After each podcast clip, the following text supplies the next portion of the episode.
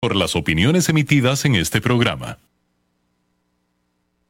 Transcomer, puesto de bolsa de comercio, presenta a las 5 con Alberto Padilla.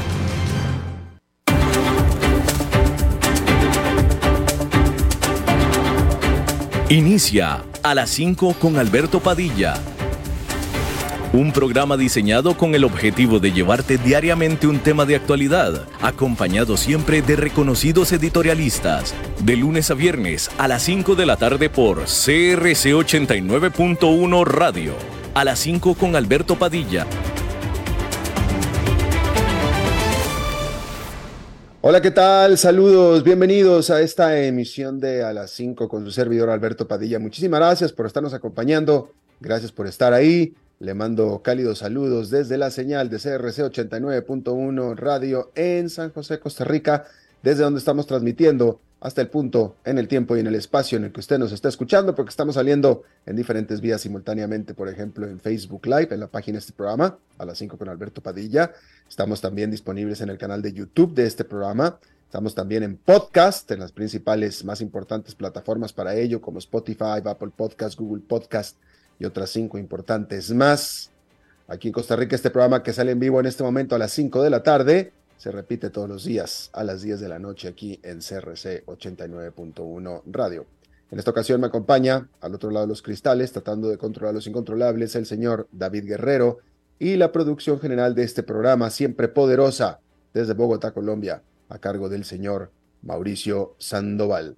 Hay que iniciar informándole que el secretario general de la OTAN, la Organización del Tratado del Atlántico Norte, eh, John Jens, su nombre es Jens Stoltenberg, dijo que la nueva ofensiva rusa sobre Ucrania comenzó ya y que Rusia eh, estará enviando más tropas y más armamento hacia la guerra con Ucrania.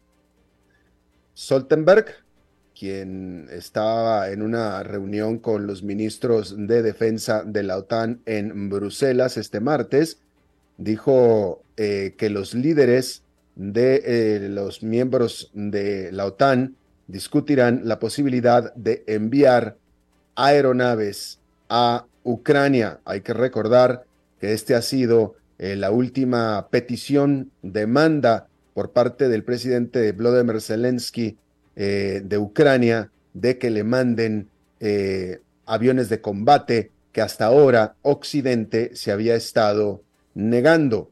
Y bueno, eh, ya lo están considerando a raíz de lo que le llaman esta nueva ofensiva. Aquí lo interesante, porque me parece bastante interesante, hay que recordar, Ucrania no pertenece a la OTAN y nunca dijo que quería pertenecer a la OTAN. Lo que siempre dijo, y todavía sigue diciendo, es que quería pertenecer a la Unión Europea. Son dos cosas diferentes. Pero sin embargo, ya, eh, eh, bueno, entonces, de nuevo, eh, digamos que una cosa es los países de Occidente que apoyan a Ucrania a defenderse contra Rusia, que son de nuevo los países de Occidente, y otra cosa son la OTAN. ¿sí? La OTAN es esta organización del Atlántico Norte de defensa militar. Entonces, digamos que todos los países, eh, no, eh, eh, es que quiero hacer la diferencia entre lo que es la OTAN y los países de Occidente. Los países de Occidente que apoyan a Ucrania es un grupo más amplio, porque estos países de Occidente incluye a Australia, incluye a Japón, que no están dentro de la OTAN. ¿Sí? Pero de nuevo, Ucrania no es parte de la OTAN y sin embargo la OTAN ya prácticamente no tiene ningún empacho, no tiene ya ninguna... Eh, pues ya no se esconde, ya, ya lo, dice abiertamente, que como grupo militar apoya a Ucrania. Y esto me parece eh, notable. Eh, al final es exactamente lo mismo, porque todos los países de la OTAN están apoyando a Ucrania de todos modos, pero no la OTAN. Y esa es la diferencia que yo quiero hacer. Y gran parte del problema eh, que, decía Vladimir Putin que tenía con Ucrania era que quería evitar que Ucrania se uniera a la OTAN, que nunca se unió y siempre dijo que no quería unirse, pero ahora eh, tácitamente está ya unida a la OTAN. Sobre todo que una de las reglas de la OTAN, una vez que eres miembro de la OTAN, es que si te atacan a ti, a uno, si atacan a un miembro, es como si hubieran atacado a todos y todos se unen. Bueno, pues Ucrania nunca se unió a la OTAN y ahora, sin embargo, la OTAN ya está eh, básicamente defendiendo como si fuera en la práctica un miembro de este grupo. Me parece a mí, pues, notable. Pero bueno, ahí lo tiene usted. Hay que decir que la presidente de Moldova, Maía Sandu, acusó a Rusia de estar haciendo planes para derrocarla, para derrocar su gobierno, usando lo que llamó saboteadores externos. En, una, eh, en un discurso, la presidente Sandu dijo que Rusia estaba intentando eh, eh, interrumpir los planes de Moldova de unirse a la Unión Europea, cosa que puede ser perfectamente probable porque lo mismo estaba haciendo con Ucrania.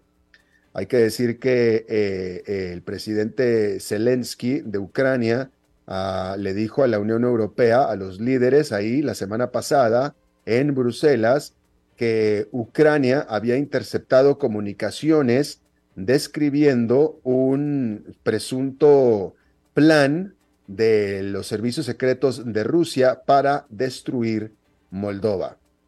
Eh, y de nuevo, toma esto credibilidad desde el momento en que Rusia abiertamente se oponía a que Ucrania entrara siquiera a la Unión Europea.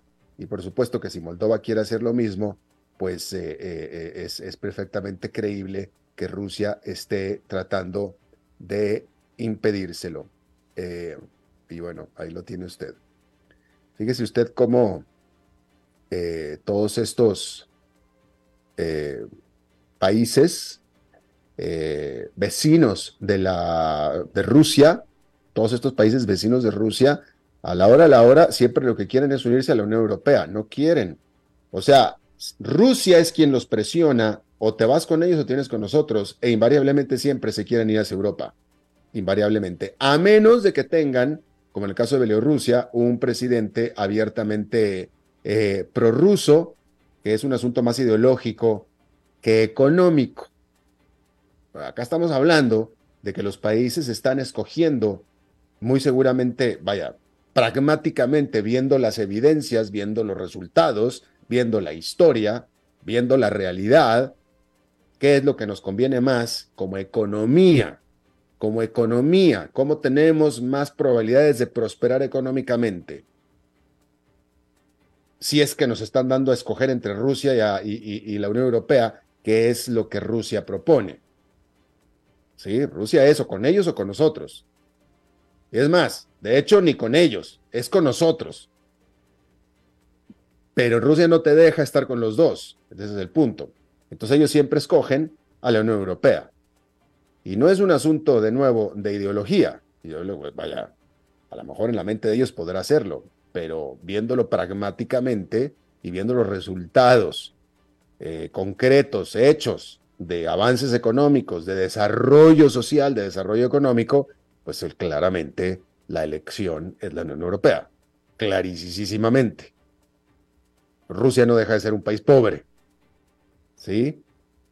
Pero Rusia no les da la oportunidad de elegir, que ese es el otro de los problemas. Pero bueno, hay que decir que ya se cumplió una semana de los terribles terremotos en Turquía y Siria y ahí un vocero de las Naciones Unidas dijo que la fase de rescate está comenzando ya a cerrarse y que ahora la concentración, el foco va a cambiarse hacia proveer alimento y vivienda a los sobrevivientes.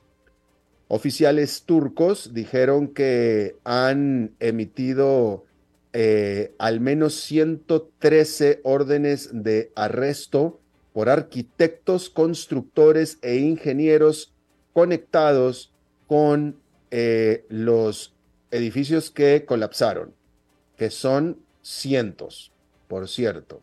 ¿sí? Eh, ahora, esto viene porque el gobierno ha sido ampliamente culpado por no haber eh, vigilado eh, las estándares de construcción. Hasta ahora, el total de muertos ha sobrepasado ya los 36 mil en esa zona. Fíjese, eh, Turquía tiene códigos de construcción antiterremoto, es decir, existe la reglamentación para y las órdenes para que las construcciones se hagan antiterremoto. Eh, eso, existe. Y en teoría las construcciones tendrían que ser antiterremoto. Aquí lo que sucede es que nadie, nadie vigila eso, nadie eh, supervisa eso y cada quien construye como se le dé la gana. Y entonces ahora, eh, pues el gobierno está tratando de ir contra quien los constructores y los arquitectos, pero pues de nuevo, la culpa, ¿quién tiene la culpa acá? ¿Quién tiene la culpa? Seguramente los constructores y los arquitectos tienen culpa, puesto que ellos conocen las eh, reglas, pero pues el gobierno, y aquí es este, este es el cuestionamiento, si el gobierno que, que no hace cumplir las reglas debe tener responsabilidad también. Ciertamente hay un fuerte elemento político aquí, puesto que este año es elección presidencial y Erdogan, el presidente de Turquía, está buscando la reelección. Así es que aquí hay implicaciones mucho, mucho, muy importantes. La Comisión Europea dijo que la Unión Europea probablemente, muy probablemente, evite recesión económica este año, luego que los precios del gas al mayoreo cayeron por debajo del nivel que estaban antes de que iniciara la invasión de Rusia a Ucrania. El pronóstico de invierno de la Comisión Europea fue ahora más optimista que lo anticipado, con un crecimiento eh, estimado de la zona euro que alcanzará el 0,9% durante el 2023. La Comisión también pronosticó que la inflación durante los próximos meses será más baja. Y bueno, ahí lo tiene usted. Hablando acerca de eh, elecciones, déjeme le doy este dato que acabo de leer y que me pareció mucho, muy interesante acerca de los candidatos o a, quienes los, en esta, vamos a, hablar de Estados Unidos, y en este momento esto es de acuerdo a una encuesta que hizo el Instituto de Encuestas de la Universidad Monmouth. Es un instituto de encuestas de la Universidad de Monmouth realizada este febrero sobre a quién los republicanos los republicanos están apoyando o quisieran ver de candidatos para presidente en este momento. En este momento, ¿a quién quieren para la próxima elección presidencial que será en dos años? Y hay un empate virtual entre Donald Trump y Ron DeSantis, ambos con 33%. Ron DeSantis, el actual gobernador de eh, Florida, quien ha venido subiendo muchísimo, ha venido subiendo muchísimo, especialmente después de las elecciones de medio término de noviembre pasado en los Estados Unidos. Especialmente. En donde se asume que el gran perdedor fue Donald Trump, porque prácticamente, prácticamente la totalidad de los candidatos eh, a gobernador y al Congreso eh, trompistas perdieron, con lo cual se considera que fue una gran derrota para Donald Trump. Y entonces, la segunda opción siempre venía siendo Ron DeSantis y entonces Ron DeSantis ha despegado. Pero aquí me llama muchísimo la atención que, bueno, efectivamente Ron DeSantis ha subido mucho pero ha subido mucho al grado de alcanzar, más no superar a Donald Trump. Y eso me parece bastante notable. Sin embargo, eso no quita que Donald Trump tenga pues un rival importante que lo tiene prácticamente a la par. De ahí al segundo lugar, el segundo lugar es básicamente no existente. El segundo lugar es Mike Pence, quien fuera vicepresidente de Donald Trump, y él tiene un 2%. Estamos hablando entre los votantes republicanos. Entonces están Ron DeSantis con 33, Donald Trump con 33 y después sigue Mike Pence con 2%. Entonces también, por tanto, pareciera, pareciera que eh, el candidato, hasta ahora pareciera que el candidato republicano para la elección presidencial de dos, dentro de dos años será entre Donald Trump y Ron DeSantis. Pareciera. Meter otra tercera opción tendría que ser bastante a la fuerza, cuando menos en este momento. Vamos a ver qué pasa de aquí entonces, pero ciertamente Donald Trump no ha perdido eh, eh, poder, no ha perdido presencia, mucha, entre los republicanos, y Ron DeSantis ha ganado bastante.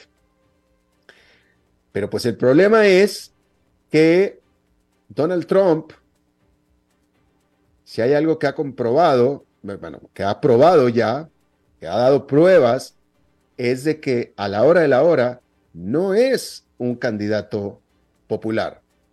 Será popular mediáticamente. Será popular que cualquier cosa que diga, los medios, incluso los medios percibidos como enemigos, lo reflejan, lo cubren. Será popular porque la gente le hace caso, la gente lo escucha, los medios lo siguen.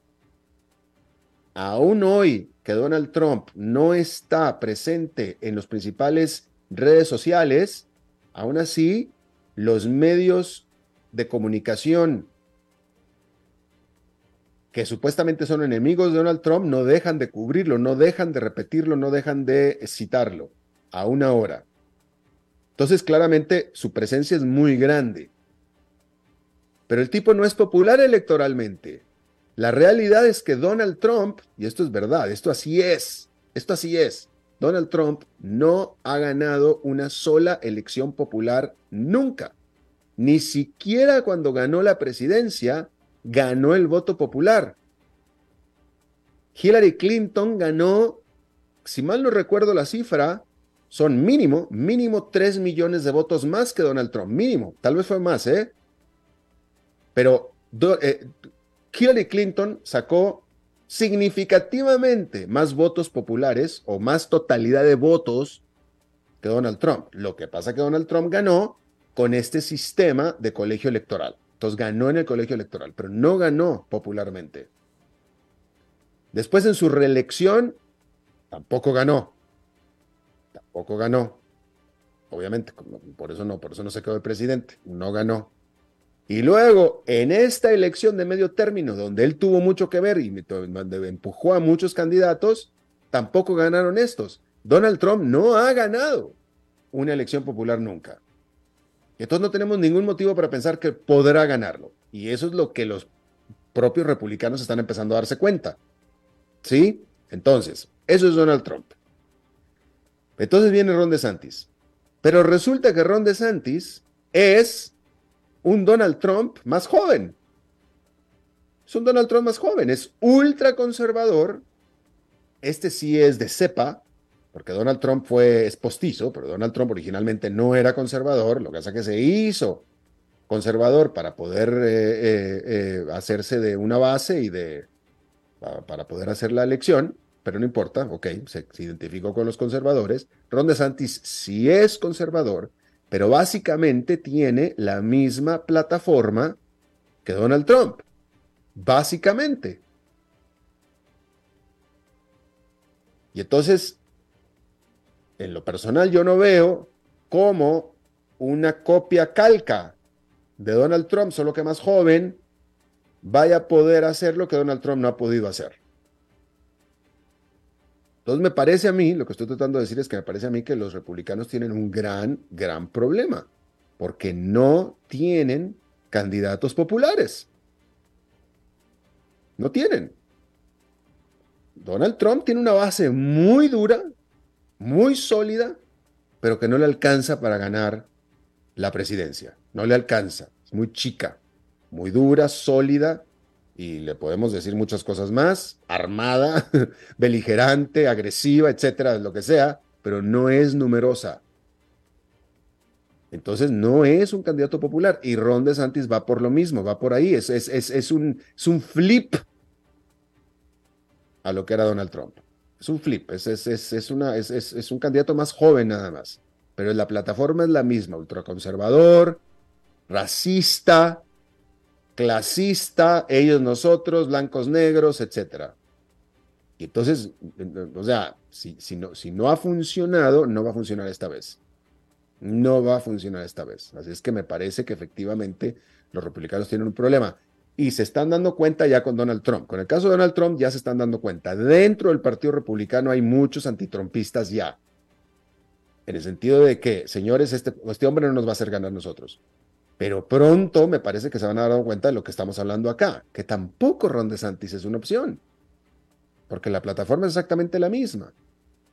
Entonces no, no es la opción. Pero vamos a ver qué es lo que sucede. Pero queda, cada vez queda más claro que la elección de Donald Trump cuando quedó de presidente fue un, eh, un, eh, un fenómeno, eh, fue algo excepcional, este, apantalló a mucha gente, obviamente, apantalló a mucha gente, enamoró, llamó la atención a mucha gente que votó por él, por, porque se quedaron impresionados con su discurso, con su presencia, con su energía, etcétera, pero que eh, no, no, no, pudo conservarlos para la reelección. Simplemente no los pudo, evidentemente no los pudo conservar. Y no los va, no los va, no, no, no, no, no regresarán. No regresarán. Y eso, que Joe Biden es bien impopular, ¿eh? Joe Biden es súper impopular. Y aún así, tuvo un tremendo desempeño ahora en las elecciones de medio término. Un tremendo desempeño en las elecciones de medio término. Eh, y bueno, en fin, va a ser interesante ver eso. Déjeme, le comento, cambiando de tema completamente, eh, este dato que, bueno, me, parece llamativo, siempre es importante conocer un poquito de todos los temas, pero déjeme, le, le, comento que en los Estados Unidos, hablando de las bebidas alcohólicas, ¿sí? Durante el año pasado, los precios de la cerveza saltaron un 11% con respecto al 2021. ¿Sí? Mientras que el vino y los licores subieron el vino un 4% y los licores un 2% nada más. Hubo mucho más inflación en la cerveza que en los licores. Sin embargo, durante el año pasado, los licores fueron más populares que la cerveza por primera vez en la historia. Esto de acuerdo a el Consejo de Licores Destilados de los Estados Unidos, que envió un reporte la semana pasada. ¿Sí? Los, las ventas de licores en los Estados Unidos subieron por decimotercer año consecutivo en el 2022 y ahora representan el 42,1% del mercado total de bebidas alcohólicas de los Estados Unidos. Y se trata de la primera vez que los ingresos de los que venden licores sobrepasan a los que venden cervezas, las cuales conservan el 42% de el mercado. ¿Y sabe usted qué licor o licores son los que están liderando el aumento en las ventas de licores en los Estados Unidos? Bueno, uno es lo que le llaman el whisky americano, o el whisky estadounidense si usted quiere, que en realidad es el bourbon, el famoso bourbon, que es el whisky americano, el bourbon, que se ha especializado bastante, la verdad, y sí, se consume mucho, pero la otra es increíblemente el tequila. El tequila. ¿Sí? más del 60% de los ingresos totales del sector vinieron por parte de ventas de eh, licores de los más caros, de los licores high-end que les llaman, y estos fueron liderados por tequila y por el bourbon. Eh, y por supuesto que, obviamente, los que toman estos productos, pues todos ellos han estado sufriendo de eh, los precios altos, de la inflación que se ha dado eh, en, todo lo, en, en todo lo que consumen y por tanto han tenido mucho menos disponibilidad de gasto extra para poder consumir pues artículos que pudieran no consumir si estuvieran la, o que pueden elegir no consumir, ¿no? Pero sin embargo, sin embargo, a pesar de todo eso, ¿sí? Y a pesar de que otros segmentos en el sector alimenticio han caído, sobre todo los más caros, por ejemplo, los restaurantes más caros han reportado caída en ventas, mientras que las cadenas de comida rápida han aumentado, al estar los consumidores pues bajando de nivel y de precios de menú, eh, lo que es las bebidas alcohólicas caras, esas se han mantenido e incluso se han eh, aumentado. ¿Sí? Entonces eh, han ido buscando todavía las bebidas alcohólicas más, más caras. ¿Sí? Y bueno, hay que decir que de todos modos, con todo y estos aumentos, tequila y el bourbon han aumentado más eh, dentro de las eh, licores, aún así, el licor que más se vende en Estados Unidos, el que más se consume en Estados Unidos, sigue siendo por mucho el vodka. Y el vodka vendió 7.200 millones de dólares durante el año pasado, que es, y esto es lo importante, es la misma cantidad que vendió durante el 2021. No hubo crecimiento, pero sigue siendo la bebida número uno de venta en los Estados Unidos, ¿sí? Y lo interesante también es que con todo y esto, con todo y esto, eh, eh, que ha, estado aumentando las ventas del sector, ¿sí?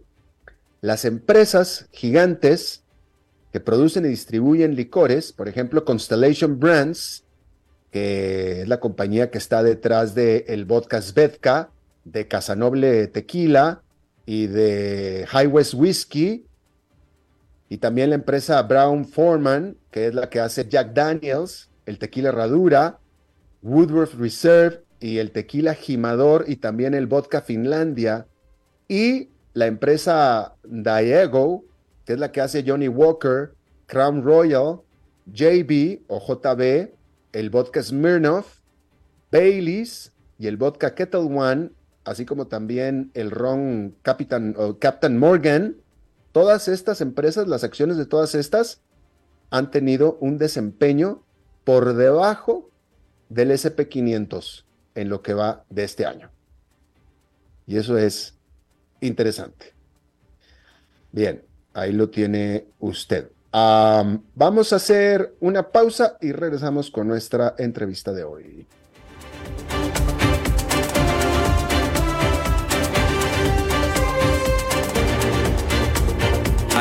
Con Alberto Padilla por CRC 89.1 Radio. Desde los verdes bosques de nuestra montaña nos llega agua Cerros de la Riva, agua fresca de manantial que te permitirá vivir en equilibrio, proteger tu salud y la de tu familia, libre de sustancias químicas, envasada sin alterar su naturaleza a 2.000 metros de altura. Agua Cerros de la Riva, naturalmente neutral. Búscanos como cerrosdelarriba.gmail.com Llámanos al 8374 3229. Cerros de la Riva, Live Spring Water. Ok, gracias a todos por haber venido a la fiesta de despedida de don Alberto, quien cumple 30 años de trabajar para nuestra empresa. Y bueno, le llegó el día del retiro. Don Alberto, ¿por qué no viene acá y nos da unas palabras? Muchas gracias a todos. Solo puedo decirles que si alguien sabe de algún trabajito, que por favor me avisen. Es en serio. No me preparé para este momento y tengo que ver cómo consigo otro trabajo. No cometan el mismo error que yo. Transcomer, puesto de bolsa de comercio. Construyamos juntos su futuro. Somos expertos en eso.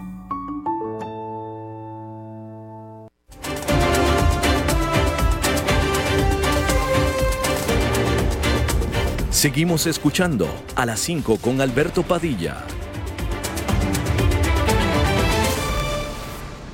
Muchas gracias por continuar con nosotros. Hay que informarle que un oficial chino eh, dijo que eh, globos de alta altitud estadounidenses han entrado de manera ilegal al espacio aéreo chino más de 10 veces desde enero del 2022, que es un alegato que eh, los estadounidenses rápidamente negaron.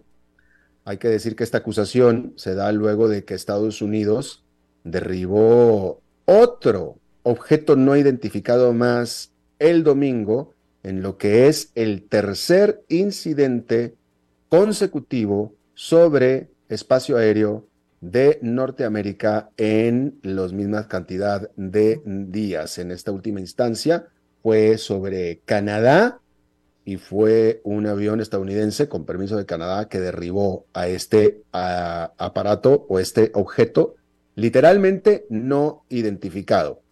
Hay que decir una cosa. Bueno, primero que nada, déjame le doy la bienvenida a Guillermo Pacheco, que nos viene a visitar otra vez. Eh, Guillermo es analista político y de seguridad y defensa. Es asesor de seguridad y defensa del Security College de Washington, Estados Unidos, y ya, bueno, ya ha estado con nosotros varias veces. Guillermo, muchísimas gracias por estar con nosotros. Saludos, Alberto. Gusto en saludarte y gracias por la oportunidad de compartir ahí contigo. Efectivamente. Bueno, primero, antes de, antes de, del globo, como pues, porque estamos, hablando de dos cosas, primero del globo y después de estos objetos no identificados. Eh, respecto a los objetos no identificados, la prensa me parece que todavía no eh, ha eh, dicho mucho al respecto de que estos objetos no identificados son bastante comunes por parte de los pilotos que vuelan por el espacio aéreo, al menos de los Estados Unidos. Eh, pues yo conozco muchos pilotos, incluso pilotos privados, no estoy hablando necesariamente de pilotos comerciales, pero yo tengo amigos eh, cercanos, gente que me lo ha dicho de primera mano, que ellos han visto, ellos lo han visto, eh, objetos flotando, y, que, no, que, no, que, que, que incluso me recuerda mucho porque no los pueden identificar como tampoco la Casa Blanca ha podido identificarlo, simplemente es un objeto que no parece que tenga motores, pero tampoco parece un globo, que ahí está, lo ven, lo ven, pasan a un lado de él, lo reportan al centro radar y el centro radar no lo tiene en el radar. Y mm. esto yo lo he visto varias veces y, y se repite entre muchos pilotos. Y entonces no me sorprende que ahora estén encontrándolos y derribándolos. Entonces la pregunta es, hablando primero de estos objetos, ¿qué son, Guillermo? ¿Tenemos una idea de qué son? Eh, Alberto, no, en realidad no, no, por el momento no tenemos ninguna idea de lo que son. Desde el viernes que los empezaron a, derribar, no, no hay ninguna idea de lo que, de lo que puede ser. Eh, por eso creo que la salida del comandante de la Fuerza Aérea ha querido poner orden a esto, porque él sí mencionó el globo chino y dijo, mire, casi que dijo, mire, son ovnis, porque dijo, son, son eh, no objetos que no hemos identificado. O sea, quiso poner un, una separación entre el globo chino y estos, y estos artefactos que no han sido identificados, estos tres, y que lo que están esperando es poder tener eh, algún, alguna investigación sobre lo que encuentren en el, en el lugar donde cayeron. Y, y hasta ahora estos tres que han tirado no los han encontrado en el suelo todavía. Todavía no por el, por el lugar donde, donde, donde cayeron, pero Creo, creo que el día de hoy ya, han de ver, ya lo han de haber tenido igual que lo que pudieron eh, eh, obtener del, del globo chino. Yo creo que están tomándose el tiempo eh, prudentemente para poder decir qué era lo que tenía el globo chino y qué son estos artefactos, por, lo que, por lo que conlleva la, la, declaración, incluso a raíz mismo de que ahora China dice que desde enero para acá 10 globos volaron China, con la diferencia de que los chinos no tienen ninguna evidencia tangible como la puede tener Estados Unidos ahora con lo que pasó el, eh, la semana pasada. Claro, claro. Bueno, y de nuevo reitero, este, me, acuerdo mucho del relato de un amigo, de un amigo eh, eh, mío de primera mano, un amigo íntimo piloto volando sobre Texas en un avión de, propela y él vio este, este objeto que le, dice que pasó a, no sé, dos, tres mil pies de, de, distancia horizontal de este objeto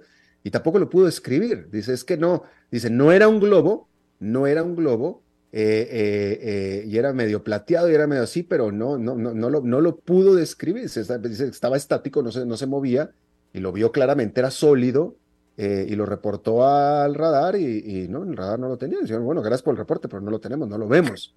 La diferencia, Alberto, la diferencia de ahora era que sí se movían estos artefactos y, lo que, digamos, la, la, indicación para poderles dar de baja fue que afectaban el, el, tráfico aéreo porque estaban entre 20 mil y 30 mil pies. Entonces, el problema era que se movían en, lo que tú mencionas y son, no, son varios los, los pilotos que lo pueden decir, era, era, eran estáticos, muy poquitos son los que han mencionado que se movían, pero a, una muy rápida velocidad, pero estos tres estaban a un nivel donde dijeron, mira, la seguridad del tráfico aéreo está en peligro. Entonces, por eso fue que intervinieron. Y ahí creo yo que está el detalle en poder esperar qué era lo que se movía a un nivel de 20 mil y 30 mil pies para poder saber si eran o no una manera, otra manera de los mismos chinos de poder estar haciendo un tipo de, de, espionaje. Exacto. Bueno, ahora pasemos al globo. Eh, ¿A ti te queda clarísimo que ese globo, China ya dijo que era de ellos, pero que ese globo era para espionaje? Mira, los chinos dicen que es un globo civil para asuntos del, clima, climatológicos, meteorológicos. Pero yo parto de algo, Alberto, en China no hay nada civil. En China todo es, todo del gobierno. O sea, en, primero partamos de eso y más aún, sabiendo que eran unos globos que iban a volar fuera, fuera de China, tú te puedes imaginar, sería que el gobierno chino no estaba, no, no tenía conocimiento de que esa empresa iba a hacer esos, esos esos vuelos con, con globos meteorológicos. Entonces creo yo que la manera como salen inmediatamente diciendo que era una investigación civil para poder eh, investigar la meteorología, era una manera evidente en que ellos querían rápidamente poner una distancia, pero que al final de cuentas era, era más, que, más que no poder pensar que rápidamente iban a decir que eran, que eran espías. Eh, y, ah, ¿Y por qué un globo? Digo, globo parece, parece, eh, eh, tecnología del siglo XIX, ni siquiera del XX. Este, los chinos tienen satélites. ¿Por qué un globo? Fíjate que, ¿cuál es la, diferencia? Que el globo difícilmente puede ser, eh, puede ser identificado. Entonces, cuando no es identificado rápidamente, puede tener la oportunidad, como va a una baja, baja altitud, tiene la oportunidad de estar eh, viendo cosas que de repente en el satélite pueden no perderse por mucha tecnología que tenga, lo que le pasa a uno cuando vuelas en avión y cuando vuelas en helicóptero.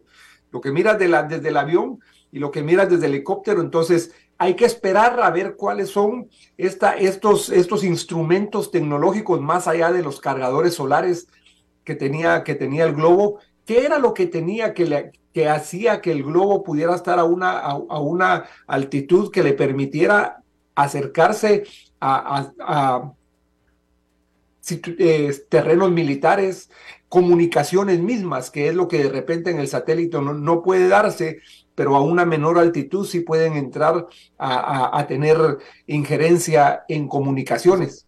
O sea, ¿a ti te parece que el globo tiene utilidad práctica?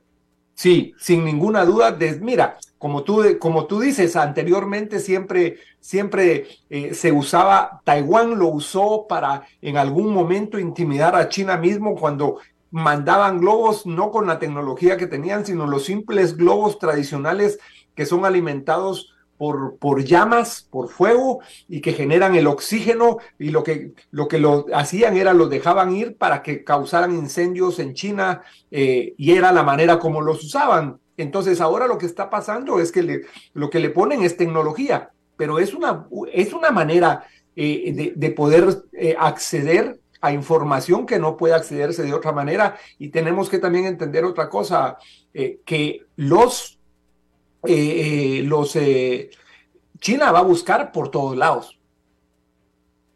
que tener información. Sí, yo estoy de acuerdo, pero, pero déjame te digo una cosa, o sea, lanzaron el globo, pasó por arriba, todo el mundo lo vio.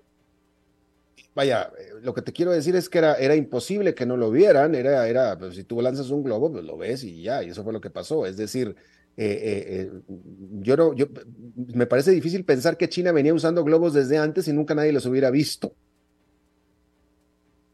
Yo, mira, yo creo que probablemente se hubiera visto, eh, digo, por eso la reacción de China. Si lo vio China, ¿por qué no hizo lo que pudo haber hecho?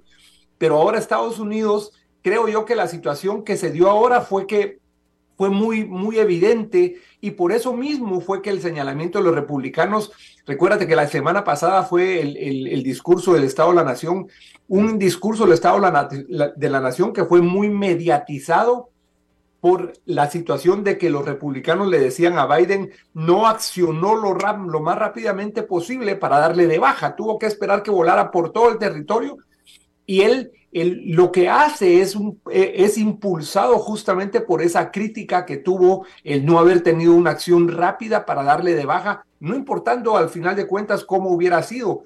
Entonces creo que lo que está pasando ahorita es que sí, hay que tener relaciones China-Estados Unidos, pero creo que este es el momento menos preciso para eso. Viste que, Blinken canceló su viaje.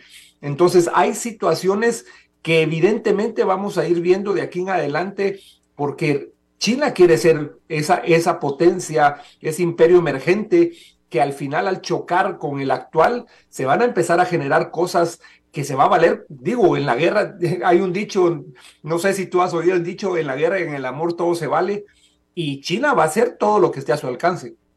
Claro, claro. y es cierto lo que denunciaron los chinos, que bueno, me parece como lógico que iban a denunciar exactamente lo mismo. Estados Unidos tiene un plan también, una un programa de globos que envía hacia China, ¿es cierto eso?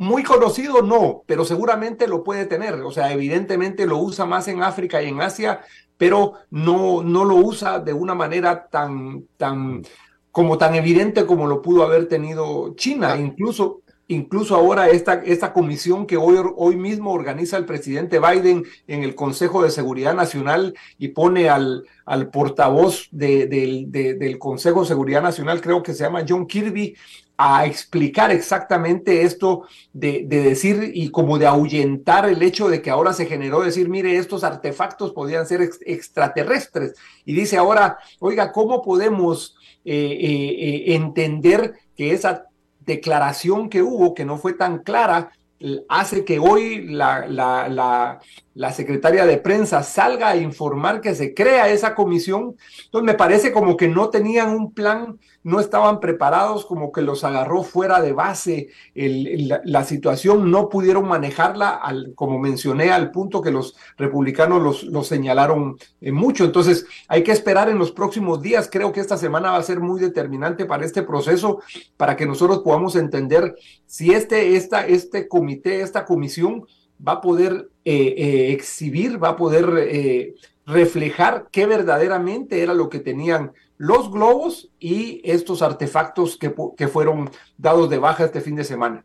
Claro. Ahora, programas de espionaje eh, eh, mutuo, se sabe, digo, Estados Unidos espía a China, espía, eh, China espía a Estados Unidos, hay satélites arriba, el propio Estados Unidos envía aviones, o sea, no es nada, no, es de sorprender que se estén espiando uno al otro.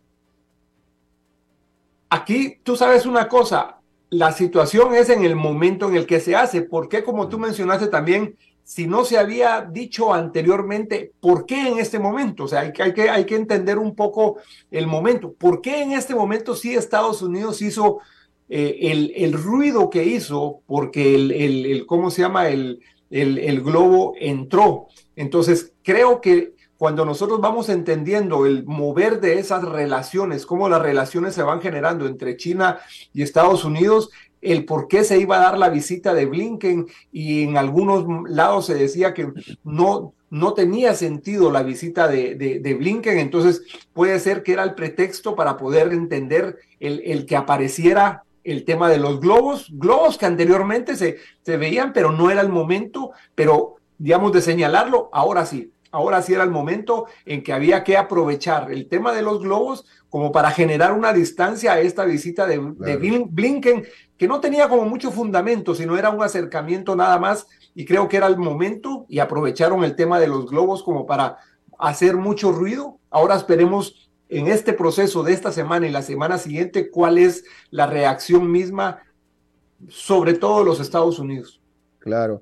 Ahora, otra pregunta última. Este asunto de, de no haber tirado al globo desde el principio, es que porque había peligro de que le cayera alguien en la cabeza, eh, eso me parece, yo creo que cualquiera que sepa un poquito de aviación y que haya volado por los Estados Unidos es totalmente inverosímil, porque digo, a menos de que lo tires exactamente arriba de Manhattan en Nueva York, pero si lo tiras en cualquier parte de Norteamérica, en cualquier parte fuera de nuevo sobre, de sobre una marcha urbana, las chances de que le caigan ahí arriba son absolutamente, casi imposible, al grado de que ahora estos objetos no identificados los están tirando por sobre lo que sea.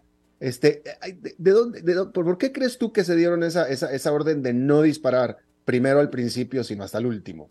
Yo creo, como, como mencioné Alberto, los agarró de sorpresa y creo que eh, hubo un titubeo respecto a la reacción rápida mm. eh, de, de, de, poderla darle de baja, porque comparto contigo sobre todo la trayectoria que tuvo, hubo muchos lugares donde pudo, pudo haberse le dado de baja sabiendo que no había, no había poblaciones o, había una, un, un, espacios como para que no causara daño. Entonces me parece que no estaban preparados a, este proceso, quisieron hacerlo de una manera en el que no se prepararon porque si querían como eh, hacer este, esta reacción de ruido para calmar la visita de, de, Blinken, no se imaginaron la reacción que se iba a tener al no haberle dado de baja inmediatamente.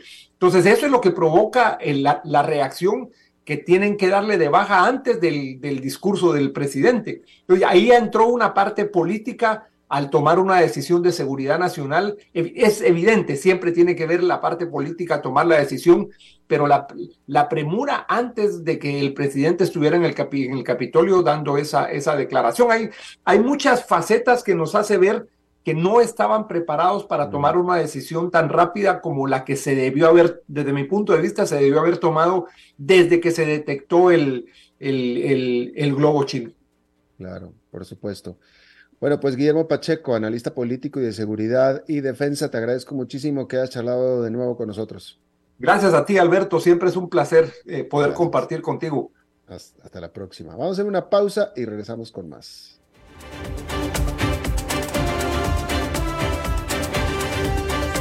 A las 5 con Alberto Padilla, por CRC 89.1 Radio. Desde los verdes bosques de nuestra montaña nos llega agua Cerros de la Riva, agua fresca de manantial que te permitirá vivir en equilibrio, proteger tu salud y la de tu familia, libre de sustancias químicas, envasada sin alterar su naturaleza a 2.000 metros de altura. Agua Cerros de la Riva, naturalmente neutral. Búscanos como cerrosdelarriba.gmail.com Llámanos al 8374 3229. Cerros de la Riva, Live Spring Water. Estamos aquí reunidos para celebrar lo que será una unión, esperemos eterna, entre ustedes dos. Luisa, ¿tenés suficientes activos líquidos en tu portafolio de inversión? Sí, y lo tengo bien diversificado por nivel de riesgo. Jorge, ¿tenés ya listo tu fondo de emergencia? Eh, primero que todo, no. Y segundo, Luisa, ¿No se supone que este era el padre que nos iba a casar? Ay, no, amor. Eso todavía no. Este es un asesor de Transcomer y bueno, tenemos que hablar de tu falta de fondo de emergencia. Transcomer, puesto de bolsa de comercio. Construyamos juntos su futuro. Somos expertos en eso.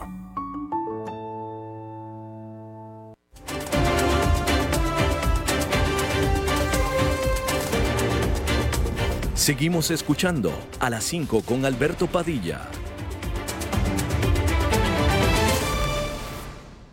Bueno, como cada lunes vamos a cerrar hablando de bienes raíces con el experto en esta materia, el señor Eugenio Díaz. Eugenio. Alberto, ¿qué tal? Muy buenas tardes. Saludos a ti y a todo tu auditorio. Y qué gusto estar hoy lunes nuevamente con ustedes. Les quiero decir, eh, Alberto, que el día de hoy quiero hablarles sobre algunos mitos que se han dado en torno a los bienes raíces para las personas que quieren invertir, que quieren diversificar tal vez sus inversiones o quieren comprar simplemente no como inversión, sino como su casa principal o su apartamento principal o cualquier otro bien raíz. Y es que se han venido generando a través de la historia diferentes mitos para quien no está muy relacionado en el eh, ambiente de los bienes raíces. Les voy a comentar hoy algunos que algunas personas les ha dado o han venido siendo como y veamos si es un mito o no es un mito. Hay quien dice, vender mi casa no me generará ningún gasto. Y yo les digo, al momento de querer vender tu propiedad, puedes pensar que por tener tu documentación en regla y tus pagos al corriente, no tendrás más gastos, pero eso es falso.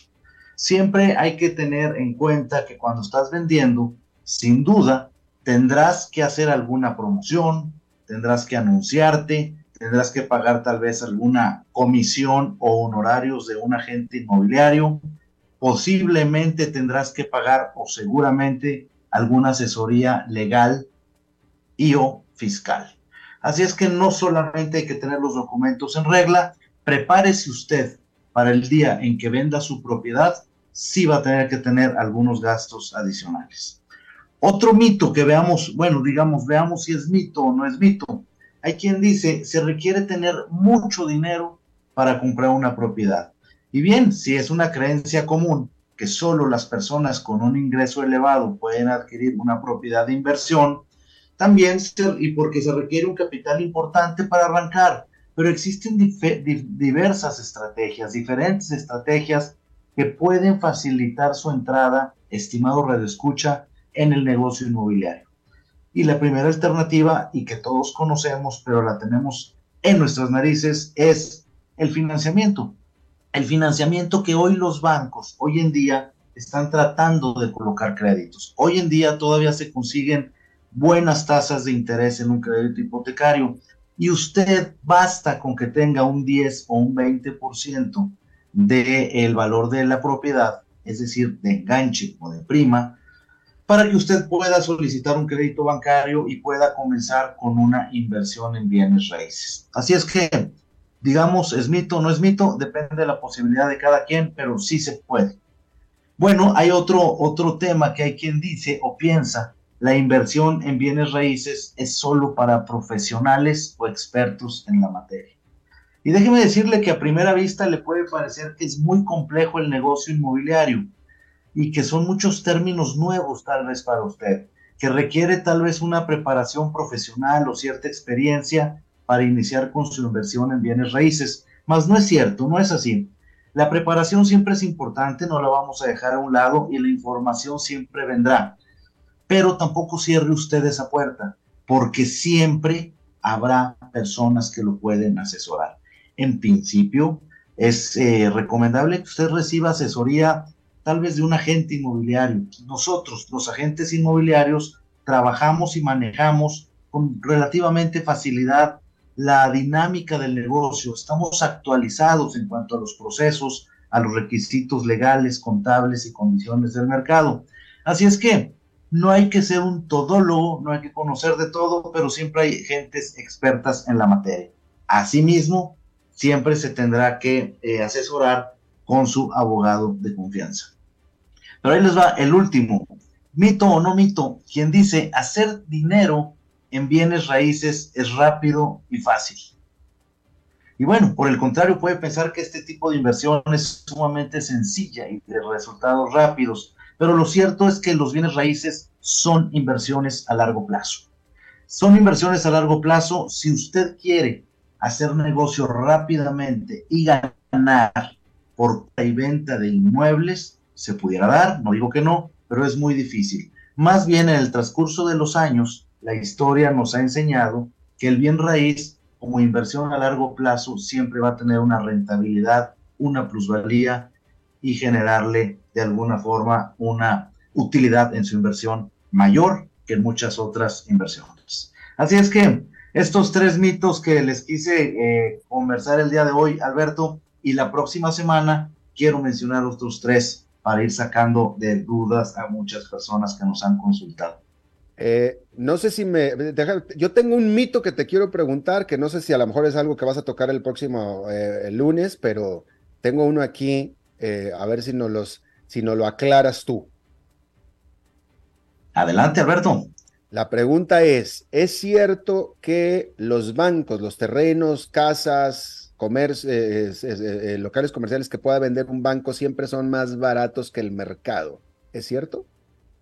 Bueno, no siempre son más baratos del mercado, pero hay, un, hay una razón por la que es muy probable que usted pueda encontrar un bien inmueble eh, por medio de una, de una institución bancaria de las que hayan adjudicado, porque los bancos, les voy a platicar, que son eh, propiedades que ellos toman después de cierto proceso a las personas que no les pagaron.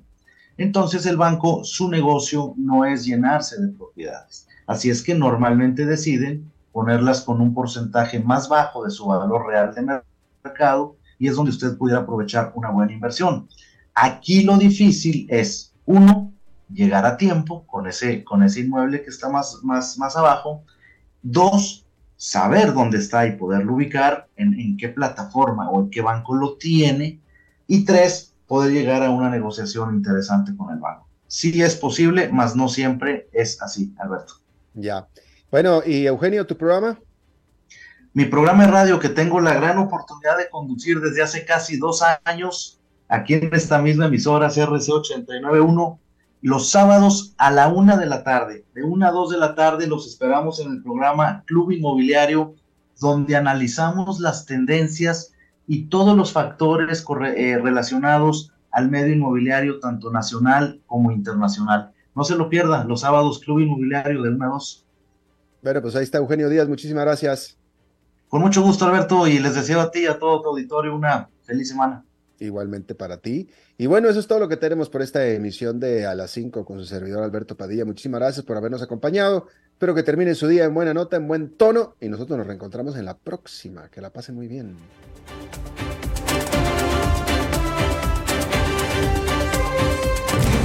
A las 5 con Alberto Padilla fue traído a ustedes por Transcomer, puesto de bolsa de comercio. Construyamos juntos su futuro. Somos expertos en eso.